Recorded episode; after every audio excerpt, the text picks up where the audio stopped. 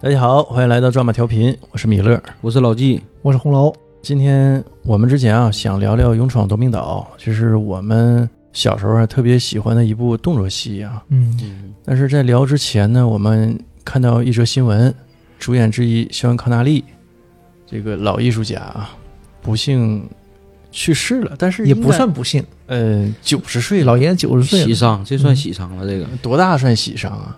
呃，八十往上应该都算喜丧，是不？嗯嗯，这个按中国的传统啊。嗯，本来嗯吧是要今天聊的，这反正也算是今天吧。嗯，现在这已经 是第二天了，现在是北京时间二零二零年十一月一日的零点十一分。嗯 本来我们是想今天晚上或者是明天找机会聊这个的，但正好，呃，周六吧，就像刚才，嗯那刚才我们出去，呃咱仨出去看节目，回来路上就看到今日头条推消息，就说，呃，老爷子去世了。嗯，咱一合计，那就今天晚上就聊了吧。这连夜聊一下，嗯要明儿出殡了，赶不上了。没没那么快，没那么 快。所以也真是状态肯定不会特别好，现在已经、已经该睡了，是中年人熬不起了，熬不起是嗯一到晚上，我感觉我这个智商有点跟不上啊，就是脑瓜子不转个了。咱也算是追忆一下老爷子。嗯，毕竟这是我一个非常非常喜欢的演员，呃，我也是从这部片儿啊，嗯，可能知道的比较晚，我是从这部片儿知道的这个肖恩·康纳利。呃，我是从这部片儿开始认识他，因为之前你就看过《零零七》，肯定是看过的，但是当时你不知道谁是谁，哎，对，对，他就是这意思他是那个第一版那个第一届007对对，因为我爸很喜欢看《零零七》，嗯，就我们那个时候，就从还黑白电视的时候就看《零零七》，但是这几个演员的《零零七》都串着看嘛，你也不知道哪个是哪个。反正就看《零零七》，你也分哪不出个来演是员哪演个的不重对要。对对，那当然啊，里头这里头有演的特别好的，也有演的稍微一般一点儿的。嗯对？吧？但对当时的我们来说不是那么重要，我们就看的是精彩的动作场面和那些香艳的场面，我想说这事儿呢，嗯那个时候我太小了，我就记住零零七最好的就是手枪和手表，对姑娘印象都不深。对我是说的，我想说的是他的那些装备，嗯，是。哎，那些设计非常精巧的那些装备啊对，我们那会儿看那个电视，就是，哎，里边那些装备挺好玩儿嗯嗯，啊。所以对姑娘我没感觉，当时实在太小了，那会儿太早吧。嗯对于男演员，我觉得看老外都一个模样。对，尤其零零七的那个打扮，还是还都是那个打扮，因为嗯英国人穿服服装打扮就本身很传统的，对吧？嗯你都是那个形象，你西装革履，，对也记不住是谁谁主演谁什么特点。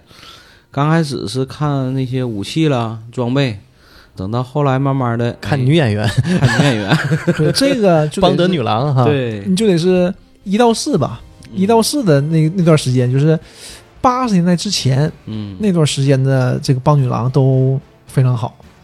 嗯之后呢，就就不那么夸张了，香艳的场面没那么多了。虽然这个邦女郎一代比一代都非常优秀，对吧？但嗯是你就场面不那么艳丽了哈，对你像苏菲玛索不也是和皮尔斯布鲁斯南不也有吗？就感觉这好，嗯嗯，嗯，但是你就没有那么香艳 嘛。你像罗杰摩尔那段时间是最最夸张的嘛，就很多都还有一些镜头都是不可描述的一些场面啊，哎呀，这个说的我春心荡漾，我一下精神了。这个还得人到中年还得打点强心剂是不？这需要对，一说呃零一说零零七，这个丹尼尔·克雷格也是最后一届了吧？好像是，嗯反正拍完就换了，这是他最后一任零零七的戏嗯了，该换第七任了。呃，咱们再说回来，这部《勇闯夺命岛》啊，这个是跟我之前看的那种动作大片儿不太一样。嗯我之前看的这个动作大片儿吧，都是正反对立嘛，标准的这种商业片儿就是这哎样，对，就是好人特别好，嗯，这个坏人呢，十恶不赦，嗯特别坏。那这部戏里头呢，给我的感觉是，呃，坏人让你恨不起来，有点儿正派对正派的这种感觉。民族英雄，哎，对，再说回来，这个这个反派啊，所谓的反派，这个汉默将军嗯，这个演员我也很喜欢，一看就是一个硬汉形象啊，埃德·哈里斯。就是我们小时候啊，看这部戏的时候啊，都会主要关注点是在肖恩·康纳利身上。因为嗯，他特别出彩儿嘛。但是呢，等稍微年纪大一些之后呢，你再看这部戏啊，你就会把重心放在这个 Hammer 将军身上。真的是这样，嗯就是这个哈姆将军，第一啊，他非常有这个味道，这个男人的感觉这强大，嗯而且他这个做事儿你也是这种这种感觉。刚开篇嗯，就是四分多钟的独白，全他一个人，什么嗯，背景也全他一个人说话，跟那些陪审团说、啊就这个事儿，我这没有人管这个事儿。你毕竟做的都是一些灰色的事儿嘛，是你是为国尽忠了，但这个事儿不能拿拿到台面上嘛。嗯，所以就这样了嘛。他就讲，就是国家应该厚待这些为他做出牺牲的个体，所以对这个对民众其实是很有打动的。对，在后期啊，我再看这部电影啊，就是这个人物对我的触动啊是非常大的，甚至超过了这个凯奇啊跟嗯肖恩康纳利。嗯呃，对他的印象就是你恨不起来嘛，之前也讲过，然后就觉得这样一个人啊，这样一个人物，他的结局很悲哀，他是一个国家英雄，呃，为国尽忠。但是他结局呢，就是死掉了嘛，他没活到最后啊，这是让我挺遗憾的一但是个点。肯定要死啊，肯定嗯，要、对，肯定要死。对对对，你从剧情编排上来看，他是一定要死的。对你叛国了嘛？对，你他怎么处理他？对，最开始他也说了嘛，说嗯我们、你做这些事儿，虽他跟他自己手下说嘛，嗯，虽然我们知道这是正义的，这是没错的，我们需要有人唤醒政府，但是我们也是叛国的。最好的结局，你也是永远不可能再踏上美国的领土了。嗯哼。他不也说这个事儿吗？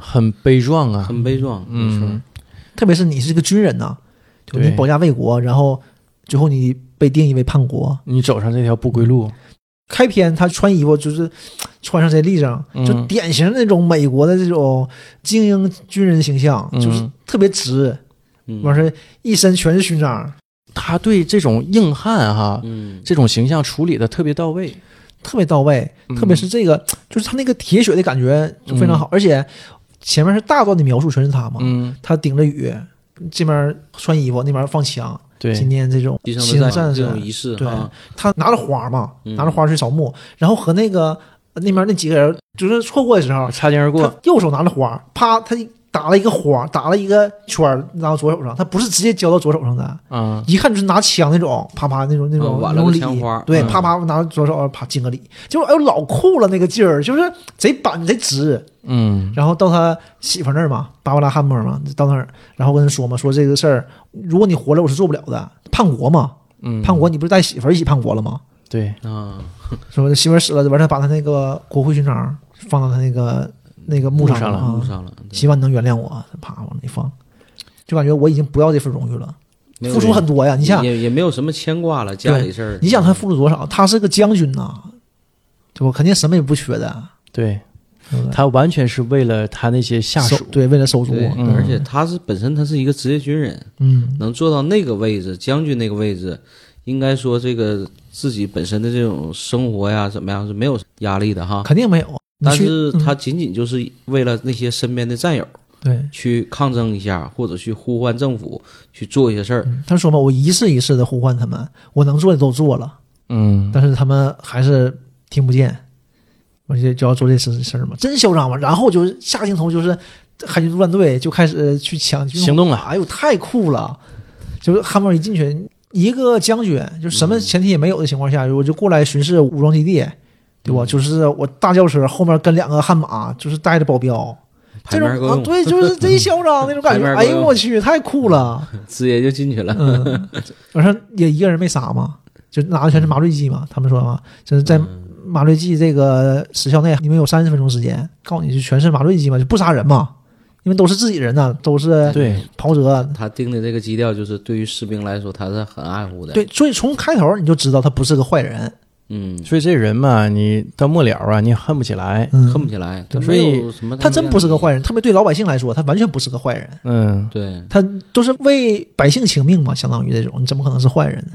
是，然后就打到五角大楼电话，那所块以儿都对，所以我就说，你到电影末了啊，这个人就被射杀了，嗯，你就觉得这很可惜呀、 嗯是啊，心理上是有点接受不了，但是呢，这是他的宿命，对这也是他最好的结局。对没他错也是接受的，嗯嗯，对，这个没有什么问题，就是求人得人嘛。嗯这个处理应该是他最好的一个结局。要你怎么怎么样呢？对，吧你说他是坐牢吗？你毕竟叛国了，不如就是直接被射杀掉嗯啊对！做的这个事儿是不可原谅的事儿。对你嗯，对，出于一个政府的角度来说就是这样的。嗯特别美国，美国那段时间一直都是对外宣称是这种的，就是美国是不会向恐怖分子低头的，嗯，就各个片儿都是嘛，对，空军一号什么的不都是讲这种吗？总统都被劫持了，嗯那就换总统 呗，对副吧？总统上啊了，对呀、就是美国绝对不能向恐怖分子低头， 绑架总统都不好使，对不对？靠自己吧，哈里森福特是吧？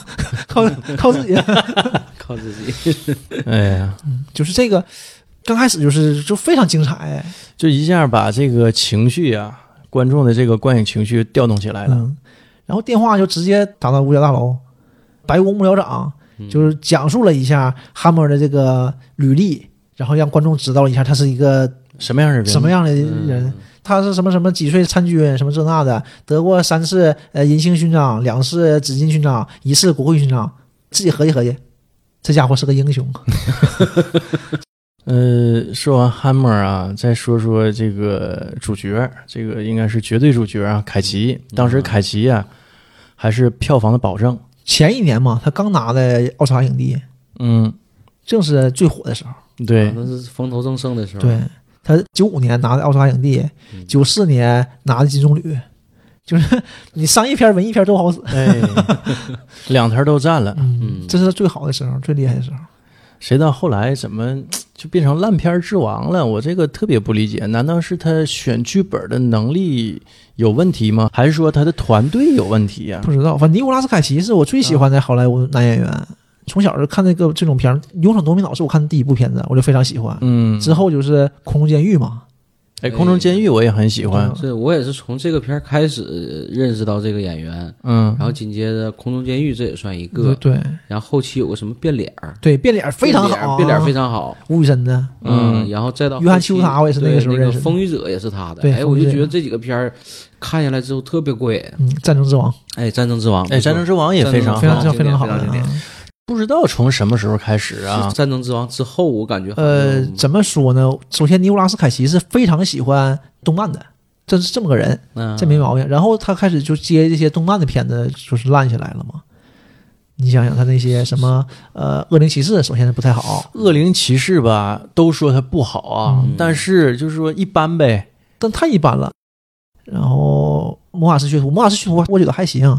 然后什么《女巫的季节》，哎呀妈的，这这这几个片子看的我都崩了。我这么喜欢他的人，我都看不进去了，都不行了。女巫的季节我正经挺喜欢的，但是我也那个不喜剧欢本本身有问题，嗯，就是感觉像故事吧，你讲一半儿完就草草就收尾了。对，就是没什么东西嘛。但是他那个整个气氛的渲染哈，嗯我正经很喜欢那个电影，就是他还整个行开头嗯我非常喜欢，但是到中后期你就觉得，嗯，怎么这个情节是这样的？就你没开始就结束了，其实他拍那个像《地狱骑士》，《地狱骑士》嗯就灵魂战车那个嘛，一二那个时候吧，插着拍嘛，拍那《国家宝藏》呢。那《国家宝藏》多好啊！嗯嗯怎么到这儿就不行了呢？你怎么就这样啊？完，后来《海扁王》，《海扁王》也还行，那他不是主角嘛？对？嗯，《海扁王》其实片子还行。是不是这个演员太成功了，达到一定层次，觉得没有什么挑战了，然后就开始圆一个内心的梦。对我就刚开始我是这么想的，但你后来发现他接这些片儿就没有行的，但后来是不是接了这些戏就是为了还债呀？他是不是有我债要我还不知？道啊，也没查到有相关的。而且尼古拉斯凯奇家庭也非常强大的，都是，嗯对不对？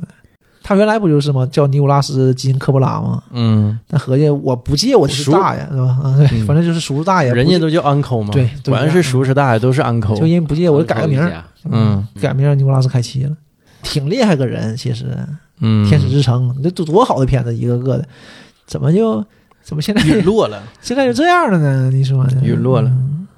但是在这部戏里啊，他也是献上了非常精彩的表演嗯，啊非，常精彩。尤其他一露面儿啊，就是这个镜头，这个很香艳哈，啊，那露面有一 会儿了，是吧？有一会儿了啊 嗯哈，嗯这时候你已经开始关注的点就变化了。呃，对我已经长大了，对，那这里说一嘴，啊就是前段时间又复看嘛，找到那个中文版，我看有中文配音，我一看译制阵容贼强大，我说那看个中文译制不挺好吗？完一看，嗯其中就有两段是呃没有翻译的，是原声。我第一反应，哎，怎么还是原声呢？然后一看啊，就是因为中间提到中国就是作为美国假想敌嘛，嗯，当时就这种可能就是被剪掉了，呃被剪掉了呗。然后你再变成这种蓝光的时候，嗯这段没有啊，它就是放嗯的原声。还有就是香艳这段儿，嗯，它也没有啊实，际他也没漏啥，什么也没漏。就是就是就给你想象的空间很多啊，但是，嗯一九九六年嘛，一九九六年的呃，国内可能电影市场还不太允许这种东西呗。你现在其实不算什么，你想想啊，嗯对没 漏什么东西。那个时候对这方面还是很控制的，嗯，嗯，而且我想说一句，就是当时的这个国语配音真太强大了，太棒了，那些配音演员都非常厉害你，你还能想到都是谁配的吗？我能听出来的啊，只有那个童志荣老师能听出来，这个声音太辨识度太强了。嗯哼就是他给好几个人配音，刚开始呃具体是谁啊？就是五角大楼里开会的时候，啊，有一个将军，但是我也不知道那些将军叫啥名儿，嗯对，吧？有一其中一个，还有就那理发师，然后理发师那个理发理发师那个太逗了，理发师理发师那的个形啊象很逗， 而且这个理发师你能感觉出来，这理发师这种艺术家，对吧？人家是个艺术家，托尼老师都是艺对术家，，拿着那个劲儿，有点那个 那个那样的劲儿，一开门进来了，我说：“哎，你是那个剃头师傅啊？美发师，美发师我是有自己职业尊严的。嗯哼，后来有职业操守，有尊严，后来那边发生案件，都要吓懵了都，搁电梯里逃跑，和那个康纳利，康纳利俩人在电梯里面说：“啊，对不起，对不起，那个我我没看没看见你，我什么也不会说出去的，我什么也不知道。我唯一想问的就是，你对你的发型还满意吗这就是操 守，？”对，这是很专业啊哈嗯，对我的职业操守。对我都吓尿了，搁地下跪着了，我得问 这个。这这一看呢，这个五星级酒店的这个美发师啊，和这个天香楼里的这个理发师不一样不。一样的 是吧？那个虽然是剃头师傅， 嗯，就那一个头型儿嗯哈，对，谁来的这一个型，谁来都这一个发型，千年不变。嗯，一招鲜吃遍天 呢，对你这里会看出来，他剪完头之后，小康纳利太帅了，这个没剪头之前也挺带劲，啊、但是风格不一样嘛。那会儿像粗说犷嘛，这是一个邋遢型，嗯他们那个时候可能，呃，小康纳利进去之前，因为被关三十年了嘛，可啊能还没有“邋遢”这个词儿，对时尚的这种判断嘛，他才说呢，邋遢啊，学会个新词儿是吧？那个意 思。那一剪完多立正，小胡子。嗯头型袜白，哎呦我去，这个老头儿真是太绅士了，那个劲儿，嗯，小西服一穿，这板正，嗯，那个时候能看出来他是英国的那个英国人的那个特点吗？那个时候呃，之前没说，就是你一看他就是个英国人，很很典型的英国对，人，就很典型的英国绅士。嗯美国人是不是这样的？美国人不这样。对，完全不这样。美国人不在乎这些东西，就是帅就是帅，但是他那个劲儿是完全不一样的，有更很随意一些吧，有很多地方都能看出来。嗯呃，比如说他，呃，多说点儿就是他跟那下水道啊跑逃跑的时候，他俩逃跑嘛，啊然后那个牛拉斯凯奇不让他跑，拿枪逼着他嘛，他后来把枪拿过来给他一电炮嘛，就是打完一电炮转过来还整下领子。他穿的那种陆战服其实没有必要的，但他还整下领子，就能明显的感觉到他这个那种绅士，他那种风格真是就可明显了，他那个劲 既需儿要面子。啊，就是贼酷！哎呀，那个劲儿真是，整个这个肖恩康纳利这个角色都非常帅。哎，最开始出来的时候，长头发就是很邋遢，也非常帅。邋遢帅吗？嗯，那我们今天能欣赏到这个帅，但我估计在当时九六年，可能差点意思呗。嗯但是你就能看出来，这个哎，这老头儿这个气质非常好，嗯非常什么也不在乎那个就劲一嗯儿。开始是什么粗犷强悍，对，就最开始他刚出来嘛对，呃就是那那那个动作啊，那几手把硬币砸成、而且我就感觉这个个片子真是，因为很老啊，其实二十多年前的片子了。嗯对你现在看，其实很多细节你都不觉得是什么了，但是因为当时这个还是很先进的，他那种拍摄方法就很沉重的音乐，他就往那个监狱门口走，嗯然后钥匙慢动作的钥匙哐掉出来了，两把钥匙烘托的气氛对，非对常着好那个。钥匙口，咵掉下来把钥匙，就感觉贼沉重。钥匙往里一插，小哈利搁那躺着，啪眼睛睁开了，嗯我，站起来，旁边摆两本书，莎士比亚和《孙子兵法》你，你就 想这个人是干啥的？不好说。对，内外兼修，你就是这么一个人。嗯，这《孙子兵法》太有名了，对对，我也是这种感觉。哎，《孙子兵法所以我就说，这个导演把控的这个节奏比较好》啊。哎迈克尔贝还是非常厉害的，当时嗯，不像现在，现在叫爆炸贝嘛，就爆炸场面啊呗要，效果了嘛。而且这个人现在口碑非常不好啊，是咱吗？？嗯，迈克尔贝反是正那个，我看他拍的那几部，呃，第一部《变形金刚》是他拍的是吧？是第一都部是《他变拍形金刚》我就不是特别喜欢，我去看完全也是因为这个情怀的，。因为是变形金刚。哎，我还好，我就第一部还好，嗯，第二部稍微差点了，第三四就非常不好。呃，第一部我是在电影院，就是当时一上映我就去看了，还嗯带着朋友。呃，等到第二部时候我就不太想看了，就觉得挺一般。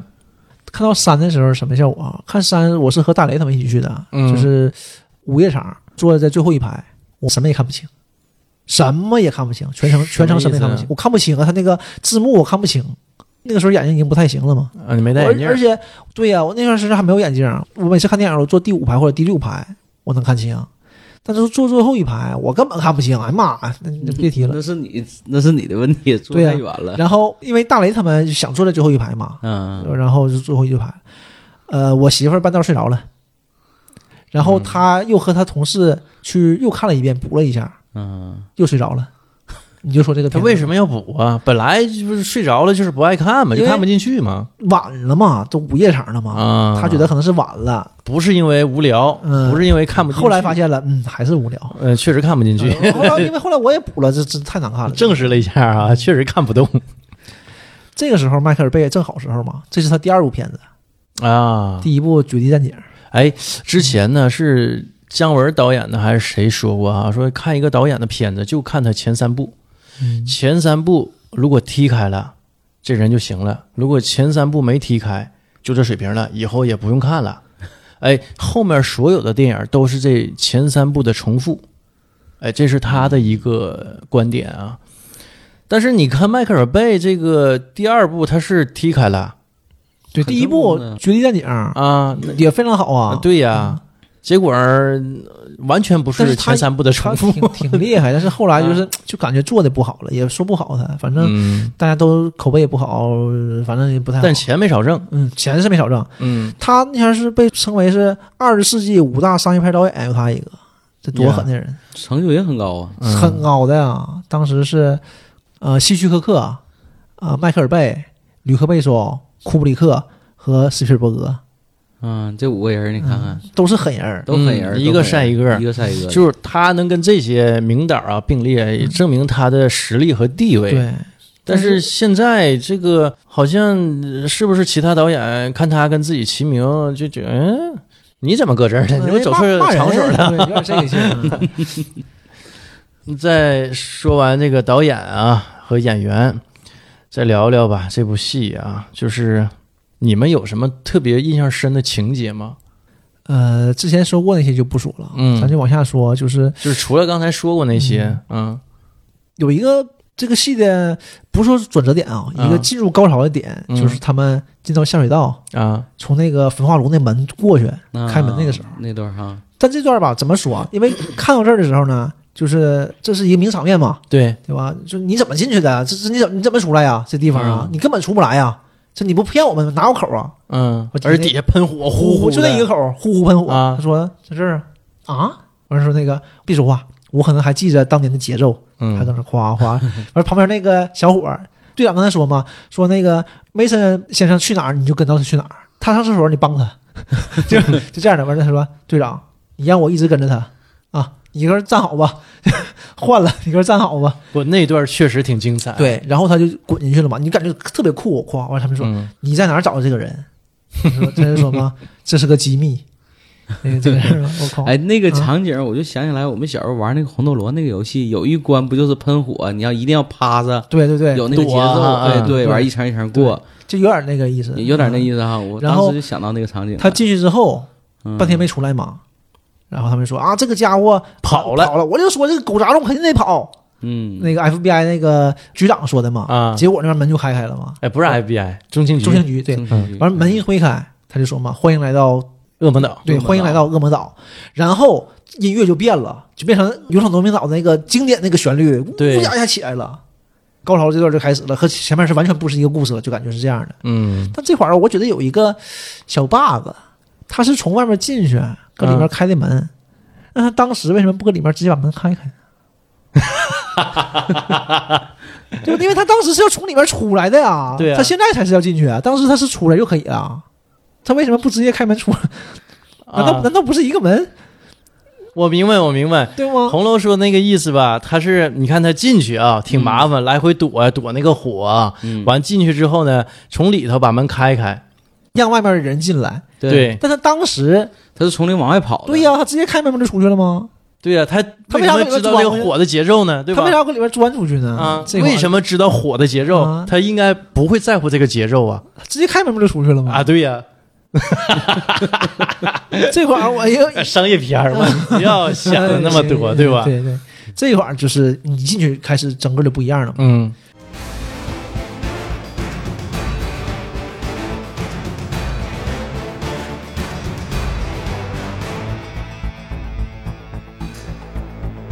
嗯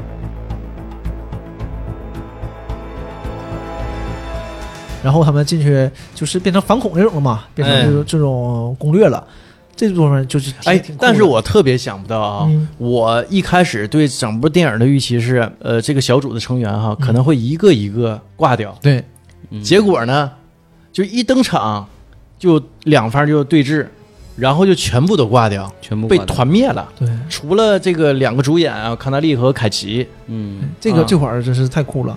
在这之前，就他们从那个井里面，嗯不叫井，叫排水管呗，排出水来的时候，管对咵一出来，这个镜头也是非常经典的。对，就你有很多电影、很多的游戏、戏剧场面全都有这个，什么《命令与征服》啦，《使命召唤》啦，《彩虹六号》啦，全是这个，就是带着这种夜视仪从水里唰出来，嗯都是这镜头。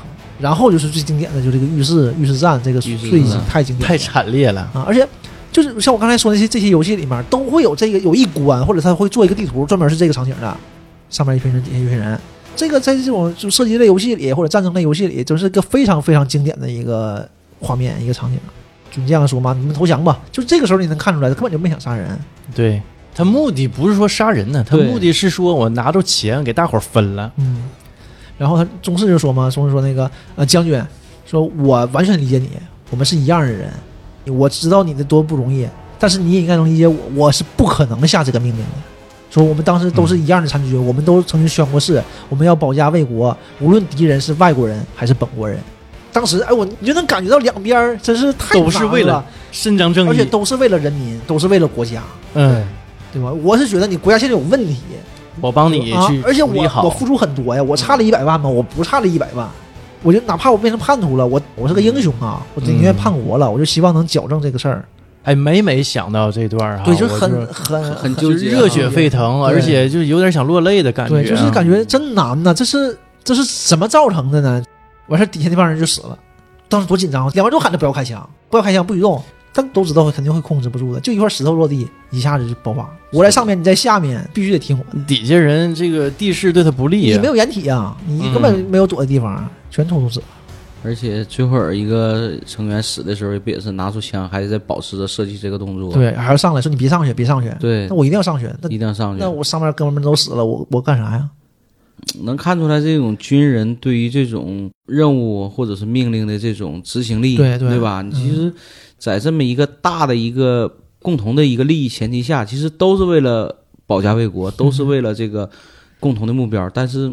恰恰是这个有这种矛盾，两种不同的这种方式，两种不同的价值观，对，因为之前哈姆将军也是这样的嘛，他也是对这吧样的我也是保家卫国，你让我做什么我就做什么，对，对吧？但是职业军你人换来的嗯，就是不公平嘛，不公平对待，我不要求什么，嗯，对吧？你至少要告诉这些阵亡的家属们，他们是为国捐躯的，我只需要你一个葬礼，嗯，结果你就报个失踪，这算什么呢？这让我想起集结号了，嗯，就集结号里面哎不是对说对对那段吗最后一是段是说嘛，嗯我男人也是出去打仗去了，对不？嗯为国就抗美援朝吧，啊那天是吧？对，怎么回来变成失踪了呢？对，我不差你两袋米，你不能说我失踪了，失踪有很多都是逃跑了嘛。嗯对，所以我男人肯定是烈士，怎么可能是失捐躯踪了嘛？嘛对，嗯，嗯，所以这就是这样，就你感觉有点悲凉，啊对不？怎么抛头颅洒热血，最后什么也没换来，就是体制问题嘛。他们就是反这个体制嘛，就是我不差一百万，但是让就是国家能认识到这个问题。但底下这波人就想法不一样嘛，我认同你，但是你这么做是不对的，对吧？你毕竟是叛国的，对吧？我有我的立场，你有你的立场。我虽然认同你，英雄惜英雄，但是毕竟还是对立面的。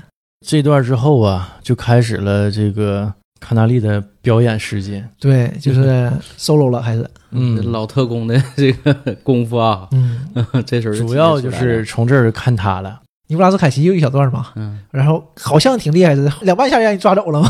对， 我在墙后面还想着怎么打人家呢，结果人家手哐从墙里干出来，给他勒上了，贼稳住啊！ 是根本不是人家对手。拆炸弹啊！我现在需要专心致志。合计啊，对，那你专心致志呗，怎么的了？啊，我想问你个事儿啊，什么事儿？旁边那个他那个脚那样是正常的吗？这已经死了嘛，死了，但是他精神抽搐嘛，脚还跟人抖呢。对对，我告诉他是正常的神经抽搐。啊，这正常不行啊，你得给我想办法让他安静一点儿，这有影响我的一个精神。他嗯才、让他分心了，咣咣补两枪，现在行了吧？消停了，贼无奈，他妈这方法， 手着这挺挺逗的，就感觉这种就是小东西挺有意你思就是他插的挺幽默的一些段落呀，和呃特别紧张的那些段落呀相得益彰。对，能把你这个情绪稍微舒缓一下。舒缓一下，嗯对，要不一直他那个弦儿是绷着一直的，是绷的，因为从最开始。康纳利出来啊，实际就是挺激烈的这个对场面，对，因为对吧本身这个人就是英国特工，嗯，掌握了美国一个非常重要的这个档案，像 X 档案似的这种东西，对什么里面什么都有，外外星人啦，什么刺杀总统啦，全全都有那些东西。不想让英国拿走，美国想留下，嗯对吧？但你还找不着，哎，对吧？这你这怎么折磨他，人就没交代。哎，而且这里有个事儿就挺有意思啊，这个现任的局长和他那个现在这个行动总长俩人聊就说这事嗯儿嘛，说情报局为什么没拿他女儿威胁他呢？他说这个时候胡佛已经死了，现在的情报局和原来已经不一样了。嗯，他说一下，就是不像原来那样什么都干了，也洗一下嘛， 对吧可能为了播出也 也也也稍微洗一下，就这样，嗯就这么个事儿。那那胡佛那行是谁管你什么谁谁呀、对不对？那会儿他可真狠呐、真很嗯除了总统就他。嗯，但是后来不也被人弄掉了吗？所以说他家人这段也挺有意思啊，他过去找他家人，然后我觉得这块儿有一个伏笔，像尼古拉斯凯奇跟他女儿说嘛，说呃梅森就你父亲是为呃联邦调查局服务的，他不中是情局不这个是联邦调查局，他是 FBI 嘛，他是 FBI 嘛，他拿那牌儿啊，他是被中情局抽调过去对，的。他是 FBI 嘛，啊然后嗯他就说嘛啊啊行，走了，走了一下说，哎，谢谢你啊，你完全可以，大可不必这样的。马上说，你闭嘴吧，你个混球！ 完了，我现在下巴还疼呢，你就能感觉到这是一个正人君子嘛。虽然我很恨你，但是这方面我还能还是得帮你一把。你给你维持住面自己对的体家人面，面前，我对还给你我尊觉得严嗯这个也有有关系。后来梅森救他们也跟这个有关系，就是毕竟是个好人嘛。对，后来现梅森完全不用出来，他跑了就行了。后来还是出来了嘛，出来的时候也也是两个正反派就是见面了，第一次交锋嘛。第一反应就是，我以为我是最老的兵了，哎，这段我印象非常深。嗯，我说那个，他说水手，说你是哪儿的？因为来的都是海豹突击队的嘛，你对肯定是海军呐，对叫水手嘛。哎，我就发现大部分这种国家的一流的这些部军队人啊，都是海军，但中国不是，中国是陆军。中国人民解放军是挺厉害的，嗯是相当的。陆军是嗯、他是陆军，这别的都是海军嘛。就英国，你看英国零零七也是海军呐，也是海军衔儿的。是吗？，对，零零七也是海军的。哎呦，这我都不知道。然后那个美国肯定那海豹突击队，对我海军陆战队对全都是这都都是海军的。啊，俄罗斯也是，俄罗斯最厉害的也是海军。我是说什么水手嘛，叫水手，你就能感觉出来人家是那个高位的那个人，嗯叫你 水手。嗯我一听啊啊，不是美国的 那种感觉。然后后来他跑了，跑到那儿也挺有意思啊，跑那儿多逗啊。那边梅森，你也不知道他梅森干啥的，拉床单什么的。嗯然后尼古拉斯凯奇这边就说嘛，啊，对，那会儿他俩已经被很正关常起来了哈。躺在床上啊。你说你当年你从这儿跑出去的是吧？你看你真厉害，你通过这个什么查了多少步，走到那个位置，然后找他的频率，然后滚出去那个焚化炉，嗯，然后跟外面等了三天，等潮汐，然后你找到正确的潮汐时间，你游出去。那你他妈的能不能告诉我们你是怎么从这个监狱里出去的？因为这个对我们现在很有用。 刚说到这儿，康门开门 了，开了，谁这么帅我？对我说啊，你怎么出来？机密，就这里面就这个梗用的很多嘛，这是个机密。然嗯后他走嘛，他说不管那这帮人了，他要走。他们说他不会杀人的，说旧金山呢，那旧金山这些人怎么办呢？这民众，他说我跟他对视过，我看过他的眼睛，哈姆不是个这样的人，他不会杀人的。老兵懂老兵，对，就是这种英雄惜英 雄嘛，里面每每都有这种镜头，都有这种画面。嗯，但最后确实是这样的，他也没杀人。对，最后导弹他们特意打偏了也不想去伤害这对些民众。最后他跟那个手下不也说了吗？嗯说我们撤吧，说是为什么撤？怎么要撤呢？说他们不给我们钱，嗯对吧？，我们这一切只是虚张声势，我们不可能杀这些人。完就因为这个事儿，就闹掰了嘛。对，麻而烦且你看，第一发导弹发射的时候是本可以击中旧金山的，但是中途他改了一下指令，然后直接打到海里。对对其实这个时候就能看出来，他不想伤害民众，只是想吓唬你一下。对，他这个时候就自己就说了嘛，说嗯呃完了，你人家看出来了，你这个有问题啊，对，就你不想杀害民众，那我就不用给你钱了。他说我们就是虚张声势，他们要真不给钱，我们也没办法，他就这个意思嘛。嗯，完那帮人不干了，那是正常。你是因为你心中的道义，对不？你对求仁得仁，对吧？你不怕叛国，那其他人不我不行，行啊！我这背着叛国被杀的风险来的，我就为了挣点钱。什么也没落着，他有点接受不了对了。我当年是军人，但我现在是佣兵了，我嗯就，我就对为钱来的。你现在不给我钱能行吗？然后就起内讧了嘛。他被流弹射伤，最后去救他的时候，嗯他自己说一句嘛：“我到底做了什么？”就是嗯他就是挺自责的。对，，对自己有这个事儿也有怀疑，也很正常也嘛开始，因为会结局后是悔这样的嘛，嗯，他也怕社会，万一真杀了人怎么办？这个毒气导弹是当时就最先进的毒气导弹了嘛，就是一颗导弹能杀七八万人，啊我操，多吓人！那会儿就已经开始失控了，对，他也控制不住这些局面了，已经。完，然后就是最名场面嘛，这个导弹凯奇改变航线了，对吧？嗯，射在海里了，嗯，然后这个飞机要来轰炸嘛，对结果这时候对国家一看真射呀，马上开始出动，我给这岛炸了吧。对对，啊就是这八十多个人死就死了。就是对虽然很不好，但是嗯但是认了，因为总统得下令啊，这八十一个人死了，对总统会有很大影响的。就民众是不管你的，啊对立党派是不管你的，你怎么的这点事摆不平啊？人家知道你什么事儿啊？但是那也得挺着，有一颗导弹落在旧金山，这事儿完了。名场面就是凯奇嗯举着那个信号弹，信号弹最后他也是中毒了嘛，他把那个毒球勒那个 反派嘴里了嗯嘛，塞嘴里了，啊。对，然后他肯定中毒了，人摸着了，肯定中毒了。嗯。然后他扎那个那个什么切青素那个东嗯那个东西，之前不有个扎心脏有个铺垫吗？扎心脏了，完一会儿一顿抖一顿抖，嗯一顿 抖，半天才缓过来，起来拿那两个信号弹，那个镜头太经典了，就是以对后有大量的片子去用它效这仿对，效仿算是一种致敬吧，嗯就是真酷，哐那一跪，就感觉那种。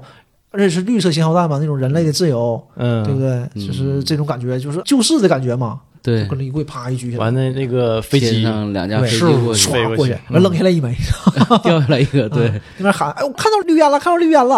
啊，那个行动取消，行动取消！队队长跟我们还喊：“行动取消，行动取消！”这不是行动取消呢，啪就摁了，因为你已经读秒了嘛，嗯对准备三二一发射了，三二一行动取消。那我我哪知道是行动取消啊？多紧张啊！啪就摁出去了啊！我发射了，我发射了！咵，俩飞机贼酷，走过去，然后落下来一枚， 炸飞炸水里去了嘛呗。然后梅森给他救上来了嘛。嗯，嗯，嗯，这块儿也挺有意思。就是我救你都救烦了都，然后最后我说就你是太走多吧，因为他都没想走，嗯因为他没合计你能让他走啊，对吧？你走吧，完了说烧成灰了，没有了，这大海里的 烧成已灰了经死了，啊。那你不信，你不信没办法，我是见证人啊。没什么跟他说嘛，最后嘛，说你们要是蜜月旅行去哪儿啊？我说想去哪儿去哪儿，别去哪儿，去这儿，给他那地址嘛，那个拉斯维加斯那边吧，好像是一有个小教堂，小有个教教堂堂，嗯，媳妇儿跟外面等着呢，把那个灯灯灯腿儿给锯掉了了，锯掉了。完了，牧师都追出来了， 哇哇！他们开车走，开那车后面还一大罐儿，一看就是蜜月嘛，啊蜜月嗯婚车啊美国的不都是那种风格嘛，嗯就是结婚都会绑一堆一大罐儿嘛。提了当啷这一道，完了看呢，看胶片呢，跟他全是机密密，啊！你想知道那个是谁是他的肯尼迪吗？ 还说呢，就是这个结尾还挺欢乐的，嗯，这种结尾是很欢乐的，就整个这个片子就没有废话，全是精彩的，一个挨着一个，整个就是很密集，嗯所以他加了一些笑料啊和一些幽默的点啊，让嗯你缓和一下然后冲你这种缓冲紧一下张这情种绪，啊因为整个这个片子就是它这个基调挺压抑啊，就嗯整个讲的挺压抑，内核多压抑啊，对吧？因为这个英雄嘛，英雄嗯就是、就因为不公待遇就是反抗，然后死掉了，对吧？结局也挺喜剧结局，好莱坞式的嘛，也挺好，嗯挺好。算是皆大欢喜，嗯嗯，就民众没受到伤害，然后两个主角也都全身而退。对，那唯一就不好的嘛，但是呢，也是最好的，他最终的结局与宿命啊，就对是对，哈默将军就被是射杀掉了，嗯就死掉了，对嗯，对吧？但是最后但我觉得死的吧嗯是死得其数啊！你说这么一个大人物啊，我觉得他是一个大人物，那嗯么高的一个职位的一个军人啊，嗯，你说他坐牢，他被判叛国罪，嗯，还然不如后这么体面的，对对，就就离开了，对对就完事儿了啊。嗯要是最后他赢了也行，但是那你没赢，对，但是你美国片子怎么可能赢？你实做际一上，个嗯这个是一个哈真真正正的美国主旋律电影。对，你这看个是人家非常拍主主旋旋律，律这个手法嗯多高明，嗯，就在这儿，他是在灌输一些价值观，但是也不是让爱你而反且感呐。也是爱国主义，从头到尾的爱国主义。对呀呀、对，但是他这个爱国主义正反两派你就会感觉都是你能欣然接受，嗯，对吧？就是这个还是挺高明的，挺厉害的，呃，这个就是说的他在说教，但你不嗯感觉他在说教。所以哎票房也非常好。当年九六年七千多万的成本卖了三点三亿，当年票房第四，可以，也挺厉害了。嗯，就这片儿你细合计，它有很多很巧妙的点，两方都是英雄，对，两方都是英雄，这啊点两方都是英英雄嗯，这也啊是他比其他一些呃商业动作片儿啊，或者是嗯一些主旋律片儿啊高明的地方啊。对，起点嗯没有就坏人嘛，没有嗯坏人，坏人都是很无奈的。实际上，呃，到汉默将军死了之后啊，才是正常的正反对立。对，那个就是时候汉默的手下对都是为了就钱嘛。嗯对但那是个其时实候那个时候就有点穷凶极恶了，你又能怎么样呢？嗯，你说你剩两枚导弹，你能怎么样？你拿什么威胁我呀？威胁政府？你发一枚，就是玉石俱焚嘛。你看你哎不给我钱是吧？我也恶心恶心你，我就把你炸了。就是其实没有必要嘛。这个时候你就能看出这些人就是坏人嘛。嗯，但是没成功啊，对不对？这个时候好人肯定是更厉害的。虽然尼古拉斯凯奇那么弱，但是也非常强大，也全摆平了。特别是最后那个场面，特 别帅，最后那个场景真真是很经典啊，真是很经真典是啊，一说这个没有坏人啊，我就感觉让我想到什么呢？柯南，《嗯名侦探柯南》里面也是嗯就是百分之九十吧，不能说对所有啊，对对，百分之九十的坏人就是杀人的这个罪犯嗯都是有苦衷的，他都不是一个特别坏的人，他都是因为误会或者是因为一些难言之隐，对，或者是那个人该死，但该死你也不能杀他呀，两说嘛这个事儿，你触犯法律了你，就会感觉就是坏人都有有情可原，让你恨不起来嘛。嗯再说说延展环节啊，嗯这个我想说说这《恶魔岛》这个电影里设置是，除了像康纳利饰演的那个角色啊，没人能逃出恶魔岛。但是我看这个网上的一些资料啊，说其中有五人他在越狱的过程当中就是失踪了，但是这五人当中呢，有三人是真正就是逃离逃出恶魔岛了，嗯，应该是逃走了。就是有一个也是囚犯啊，机械师，他本来是这个越狱团队中的一员，但是他在最后的时刻呢，就是掉队了，没跑了没跑了，嗯啊。嗯然后他据他的供述来说，那三人应该是成功逃走了。所以我说这个这个电影当中啊也有点夸大其词的成分吧，就是嗯说的为了烘托这个呃像康纳利饰演那个角色牛逼厉害对厉害，嗯对，而且你说没人能逃，他能逃，对吧？而且也表示没办法，只能找他回来。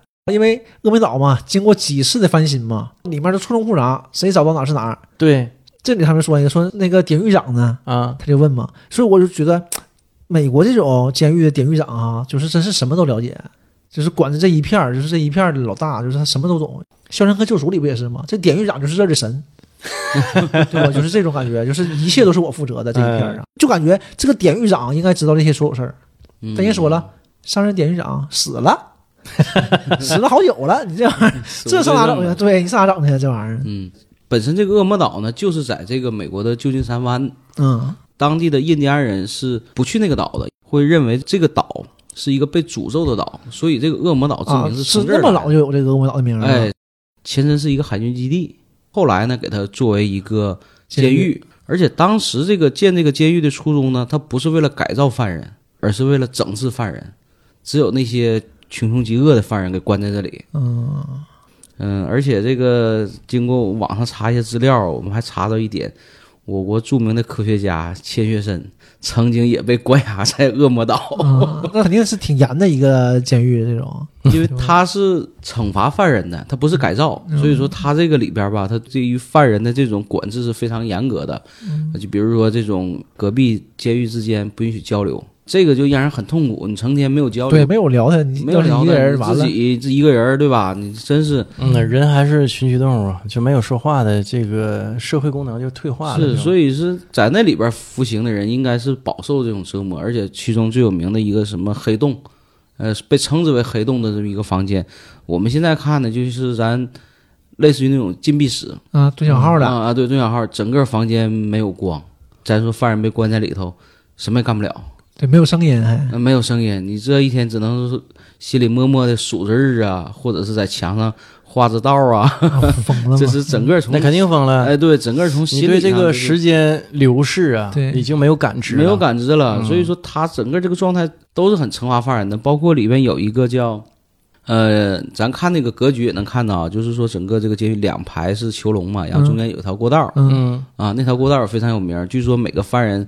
进到这个监狱里都一定要给身上脱光。嗯啊，赤裸裸的从中间走过去，然后两边犯人开始起着号子，开啊，始对，喊肯呐、定就都是这样的。这个时候就是对人整个的这种心理压力哈，心理压力是非常大的嗯，羞耻感。 羞耻感，就是你进来之后，我古代讲这种杀 威棒，哎，对对，有这点意思这个这个嗯劲头。所以说，每个囚犯进来的时候，其实从走进这个监狱这一刻，就意味着你要开始遭罪了。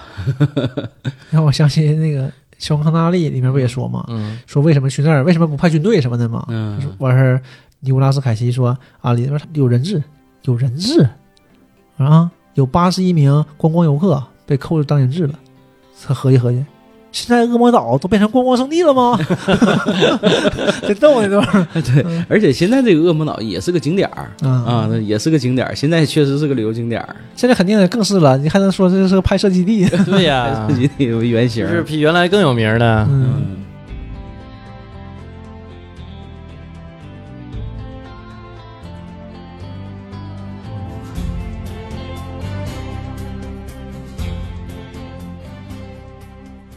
说到这个好人不好，坏人不坏呀、呃，让我想到我们我们儿时的那种正邪对立哈，啊、对那种那种价值观，或者说对于好坏的那种区分。你比如说，我们小时候看春晚，经常会看到陈佩斯和朱时茂的这种很明显的这种角色的的对比。他俩真是特别明显。哎，对，朱时茂这个形象，就是小伙子是一点毛病没有，当伪时光 怎么不能说伪光正不伪光正嘛，伪是伟大的伟啊？我哎，我现在就别人跟我说伪光正，我老想到就是伪军的那个伪因为啊，你虚伪的因伪。为一提到伪光正，就感觉这个事儿就有点过了，所以就嗯感觉有点。但原来流行这个嘛，对现原来在流行啊这审美就不一样了对嘛，对，朱时茂就纯纯的是伪光正，嗯对吧哎然后陈佩斯小市民很，很猥琐啊，嗯对对 对嗯这对这个形象。所以那个时候我们的这种价值观或者我们这种认识层面，就是好人就应该是朱时茂那样对，啊，英雄形象，是浓眉大眼啊，浓眉大眼睛的朱时茂，嗯哎，这个片那个贼眉鼠眼的陈佩斯，什么主角配角那个，哎不就对调侃了一下这个事儿吗，调侃这个事儿嘛，怎么的，我怎么就不能是主角呢？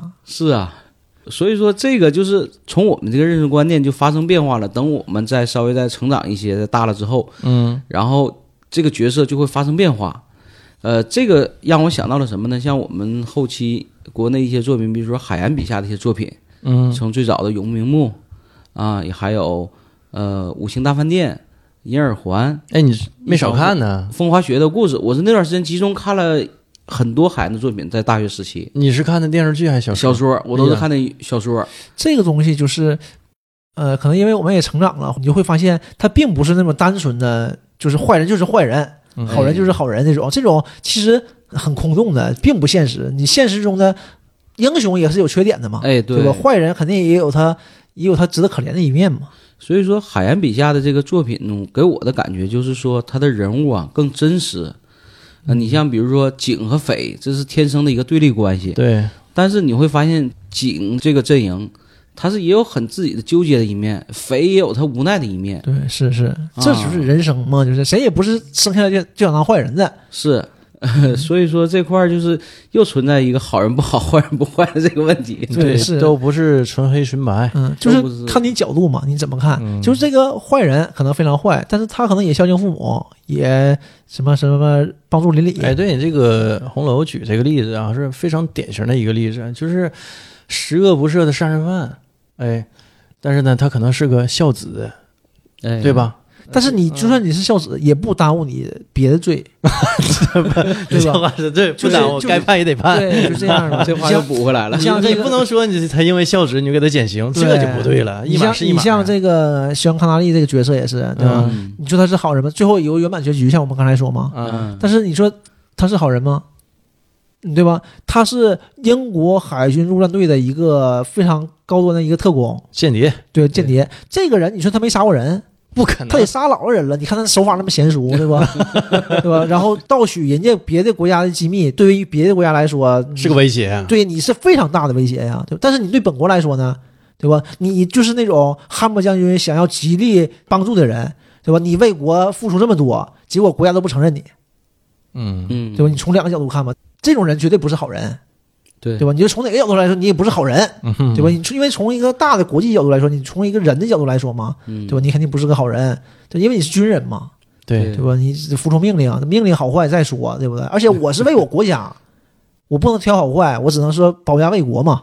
只有服从啊。对，这个军人的职责呀。对，所以说也没问题。但是你毕竟杀人呐、你不止杀人，你肯定做了很多坏事儿，对不对？你破坏别人国家就对吗？这种事儿就是两面看这个问题嘛。嗯，有很多东西这样就饱满了，特别是以前小的时候看的片子，我就总感觉中国国产的电视剧里边的英雄呢都是刀枪不入的，对吧？你永远打不着他，这也没毛他病。永远不死，无敌。但是这种英雄呢，让你爱不起来，就是高高在上那种。呃，他倒不是说刀枪不入让你觉得爱不上，他是伪光太正伪光正对，了伪光正，对，是不是对太全面了？他吧，既是英雄，又孝敬父母，对然后又是个好爸爸，这个全方位的。嗯，而啊且那个时候，对，就像米勒说，这点非常对，就是这个英雄一定是全方位的。嗯，但这样的英雄吧，你就感觉他离你太远了。对，嗯你看现在拍片都不是这样了，就是这个英雄他也害怕，他也怕死，但他怕死他也上，这个才是证明他了不起啊，这才是英雄。你不怕死，你敢上算什么英雄啊？对对，你超人算什么英雄啊？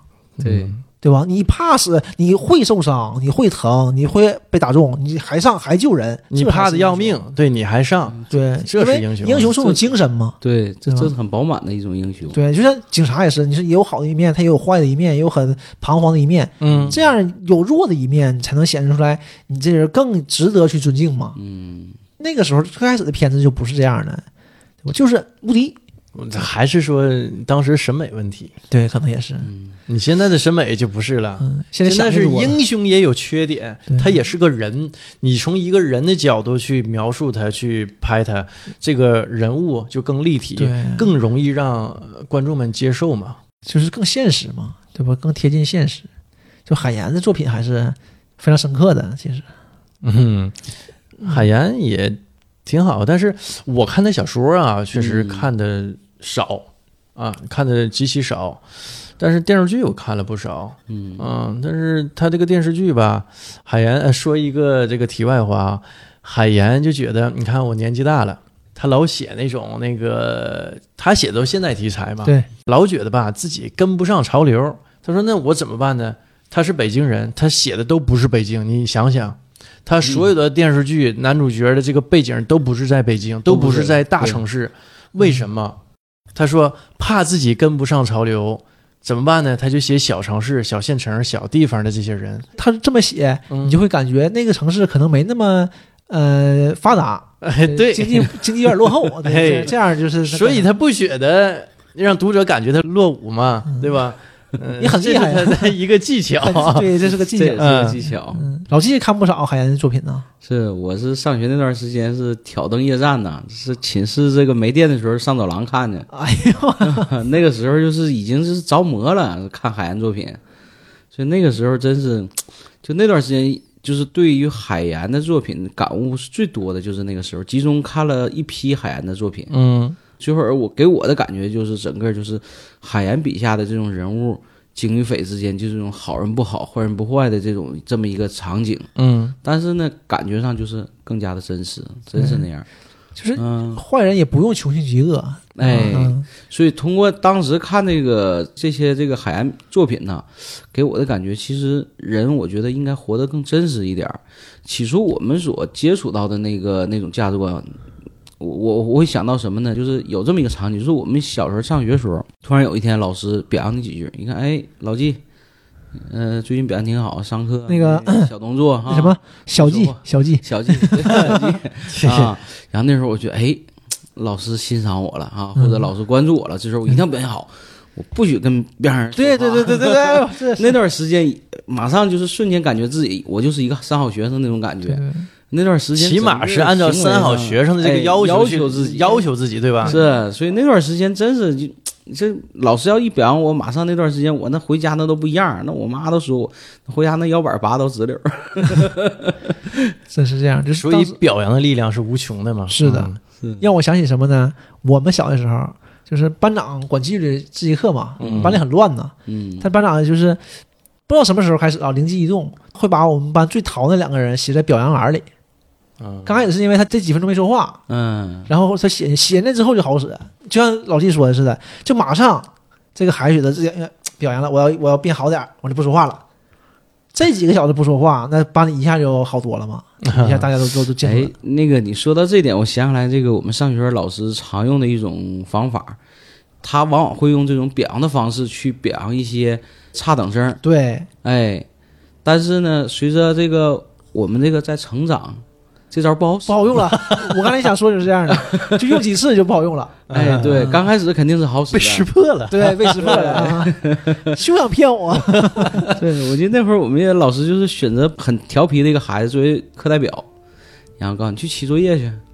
本来是拖班级后腿、调皮捣蛋的这个学生，嗯他想培养成自己助手啊，哈，哎，对，嗯，去以这个好学生标准去要求他们，结果儿这个能唬得了一时，唬不了一 世，他们一时回过味儿来了，孩子哪儿的 利用我？孩子长大了，经历多了，他经历多了过这个事儿了，他就懂了。对就是这样的，所以说每个差生也都有好的一面。对所以说，再回过头来讲那个戏啊，就是他高明的点嘛，咱之前也说过嘛，就是好人呢，他也有卑劣的一面儿，嗯对吧？嗯就是你他看也做一些卑劣的事对儿。，这个啊局长，嗯中情局局长不也是吗？他把他那个签署的这个释放协议就给撕嗯了啊对嘛。当时他就给他撕掉当了嗯时他们旁边的人很诧异的，因为这个是有什么联邦法律效应的嘛。嗯，对这个东西，因为美国嘛，他这个体哎系人是是分开讲的，究这个是分开的，啊你是没有权利，你这是完全是非常违法的一件事儿啊。对嗯对吧？这个事儿是很大的一件事儿，那人都没当回事儿，咔咔就给撕了。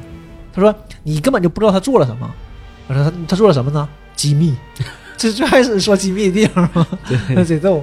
这个梗是穿插了这整个这个片子， 这个人就是一个机密。对，所以你能说这个局长是坏人吗？对吧？他也是为了国家嘛。对你，我不可能让你走的。嗯，你拿着国家的，机拿着密我拿着我们美国的机密，我怎么让你走呢？至少你不出去，这机密就落不到外面去。嗯对吧？虽然我不知道他搁哪儿，但是他不能丢。